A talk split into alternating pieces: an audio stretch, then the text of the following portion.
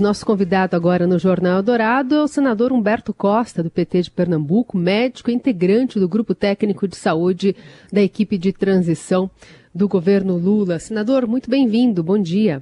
Bem, bom dia, Carol, bom dia, Raíssa. É um prazer poder falar para a Rádio Eldorado. Senador, o senhor tem dito que vai discutir, por exemplo, a revogação de algumas portarias que liberaram o uso de cloroquina para o tratamento de Covid pelo governo Bolsonaro.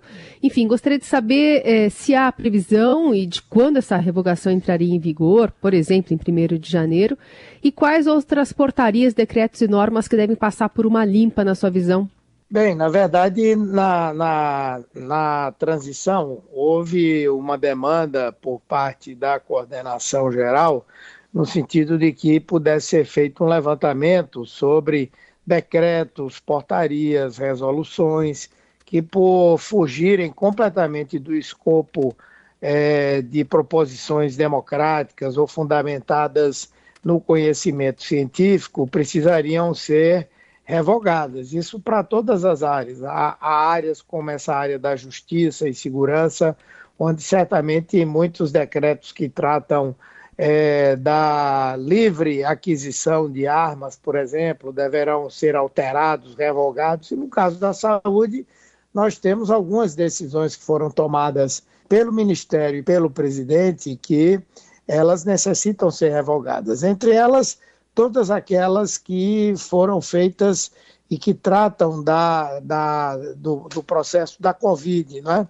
a indicação de medicamentos é, sem efetividade para a doença, é, as recomendações em relação a medidas preventivas, é, certas é, manifestações também sobre a vacina, é? temos também coisas relativas à área da saúde mental, à área da saúde da mulher.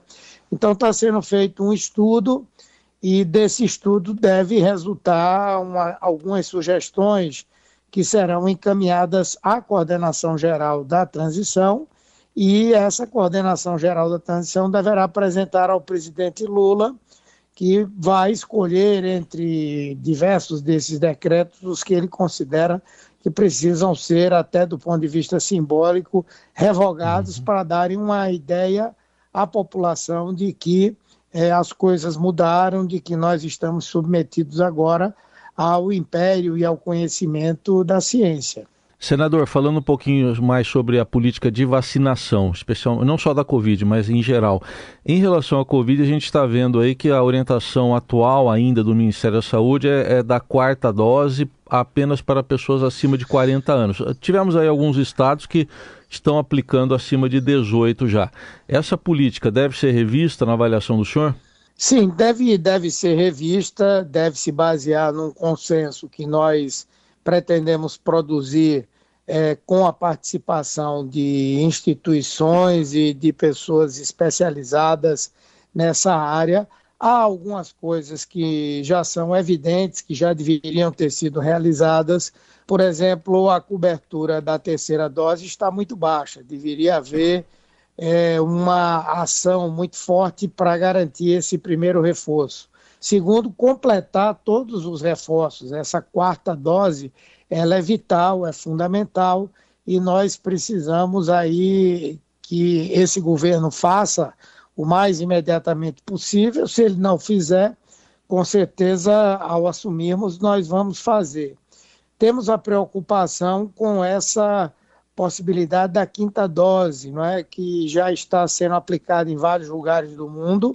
É algo necessário porque está crescendo o número de novos casos de Covid com essa variante é, Ômicron e que para ela já existe uma vacina abivalente que está sob análise da Anvisa, mas não adianta nada apenas ter a aprovação e o registro da Anvisa se não houver a encomenda da vacina, a compra da vacina, né? E finalmente nós entendemos que é urgente a administração da vacina para crianças de 0 a 3 anos, a utilização é, da Pfizer é fundamental, e a Coronavac, que dos 3 até a uma idade mais, mais, é, mais tenra aí, por volta dos 10, 11 anos, deve ser aplicada e há possibilidade de produção, inclusive aqui no Brasil. Nós vamos ter amanhã uma reunião com o ministro Queiroga e eh, esperamos que nessa reunião ele possa nos responder quais são as preocupações, as ações que o governo está realizando para viabilizar essa cobertura necessária na vacinação contra a Covid. E aí está no escopo, então, a compra dessas vacinas bivalentes, que já estão sendo usadas em alguns países. Aqui no Brasil, a gente está vendo essa inação aí do governo é, que fica até dezembro, mas há uma perspectiva, então, do Brasil também, além de incentivar a quinta dose, atualizar as vacinas que são ofertadas ao público, senador? Sim, é, esse é o pedido que nós vamos fazer. Né? É, nós temos até o final de dezembro um governo que aí está, que tem a responsabilidade de fazer. Nós não queremos governar antes da hora, né? mas nós vamos fazer aí um apelo. Primeiro, pegar a informação sobre o que o governo está pensando. Nós esperamos que o pensamento do governo esteja caminhando para garantir todas essas medidas a que eu me referi. Segundo, nós vamos, além de, de ter a informação, vamos fazer um apelo ao governo para que essas medidas possam ser tomadas. Até porque a tendência é de que nós tenhamos um agravamento do número de quadros, não é do número de internações, é possível até que moderadamente um aumento do número de mortes, mas cada vida custa muito para o nosso país, não é? Então nós vamos fazer esse, esse apelo, apresentar essa sugestão, dizer dessa nossa expectativa e eu espero que a resposta seja, seja positiva. Senador, em relação a outras vacinas, a gente está acompanhando no modo geral. Uh, um, as vacinas eh, não são mais aplicadas da mesma forma. A gente teve, por exemplo, recentemente a campanha contra a polio, que não atingiu os objetivos. O que, que deve mudar na, na política do novo governo em relação a isso? Bem, nesse diagnóstico que nós estamos fazendo, e espero ter melhores informações amanhã nessa reunião, é, o Brasil deixou de ter o programa nacional, o programa de imunização, que era considerado o melhor do mundo. O melhor do mundo, primeiro, pela quantidade de vacinas oferecidas, pela amplitude. Segundo, pelo fato de que todas essas vacinas são administradas gratuitamente a toda a população. E terceiro, porque tinha coberturas muito elevadas. A cobertura, por exemplo, da poliomielite, já há muito tempo, ela era de 95%. A partir de 2016, quando houve é, o impeachment da presidenta Dilma, nós começamos a ter uma redução da cobertura vacinal, e não apenas da, da poliomielite, mas de sarampo e de outras vacinas que são relevantes, que são é, importantes. Então, é, com toda certeza, uma das futuras ações que o próximo governo vai tomar, precisa tomar, é um trabalho para a recuperação não somente é, da disponibilidade das vacinas, hoje nós temos vacinas faltando, como também uma grande campanha de publicidade, mas não só de publicidade, de esclarecimento, utilizando embaixadores é, da área da saúde que se destacaram muito nesses últimos anos em defesa da imunização, especialmente da Covid-19, para mostrar a importância do, de as vacinas serem administradas às nossas crianças. Né? Paralelamente a isso, nós pretendemos é, desenvolver uma ação para o esclarecimento e enfraquecimento do movimento anti-vacinas, que aqui no Brasil nunca teve força, mas que com esse governo e com a, a, a Covid-19 adquiriu força, te, teorias da conspiração, enfim. Uhum. E acreditamos, inclusive, que num determinado momento vamos coroar, não é? Isso vai ser uma proposta apresentada ao presidente.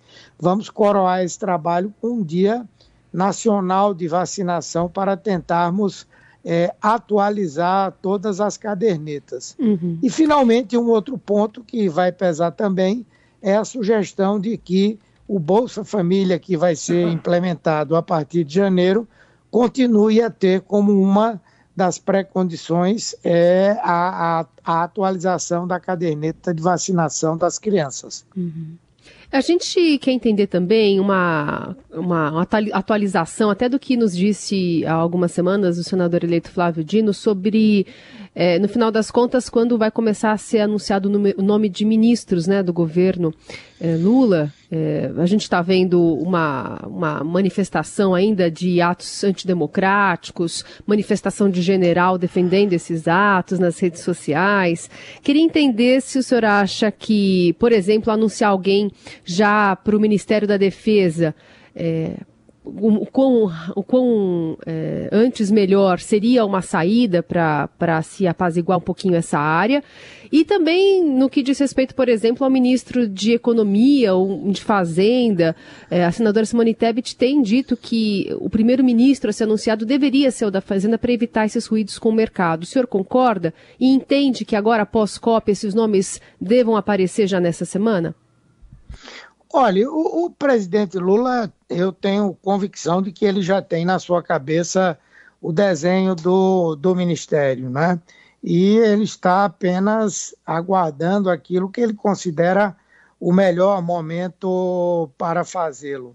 É, naturalmente que há uma ansiedade na sociedade, há uma ansiedade no mercado, enfim, mas eu creio que é um desejo do presidente não querer assumir é, responsabilidades em relação a um governo que ainda está aí, não é?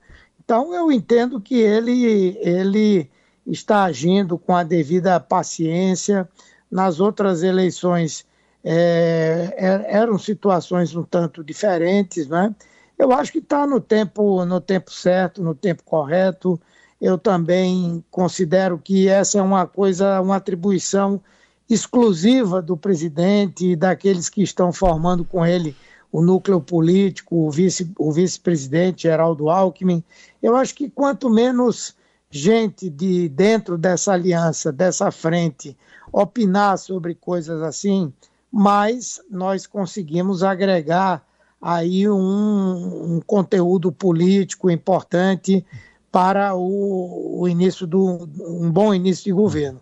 Eu acredito que o presidente deve fazer esse anúncio é, coletiva, coletivamente, ao invés de sair um por um. Acho que talvez por isso ele esteja fechando aí as últimas peças para poder fazer esse anúncio. Por outro lado, finalmente, temos a transição, né?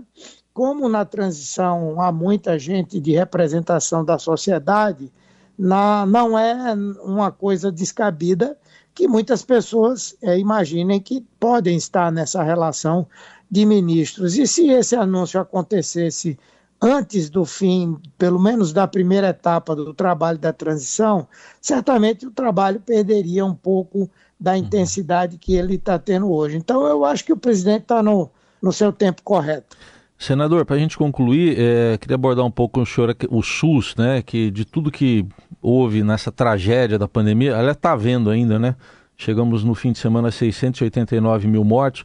É, como fortalecer o SUS, que foi a grande resistência, acho que dá para dizer isso durante a pandemia, com o serviço prestado, mas como fortalecer e melhorar o SUS, que é carente de recursos também? Bom, primeiramente, é, nós garantimos um financiamento adequado com uma, um recurso suficiente para manter e ampliar alguns serviços, criar outros projetos e programas que são realmente necessários. Então, ter um financiamento adequado é uma coisa importante. E me parece que hoje há um consenso na sociedade de que esse financiamento precisa ser garantido. Né?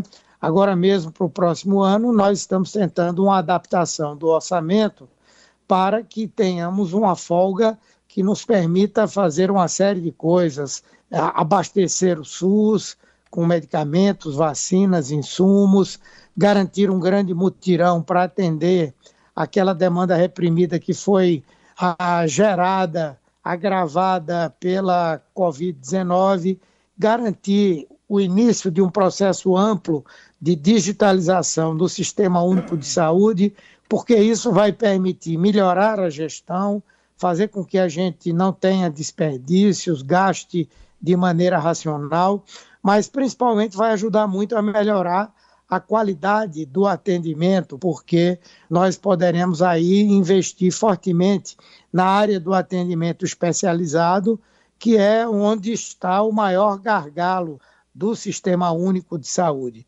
Eu acredito que há um ambiente nacional no sentido de que precisamos fazer com que o SUS é, seja reforçado nessa sua resiliência. Agora, obviamente que para que isso aconteça, o SUS tem que mostrar serviço.